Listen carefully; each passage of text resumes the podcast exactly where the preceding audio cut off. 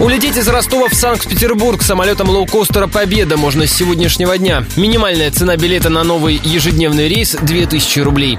За эти деньги пассажиру разрешено провести 10 килограммов багажа. За городской рюкзак в салон придется доплатить, и тогда билет обойдется в 3100 рублей.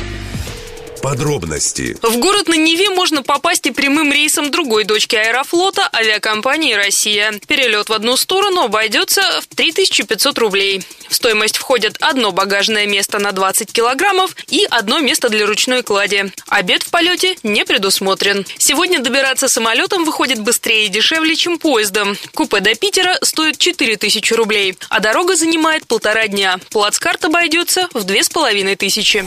Две с половиной тысячи стоит билет на автобус. В пути придется провести почти сутки. Еще один способ добраться до Петербурга – воспользоваться интернет-сервисом Блаблакар.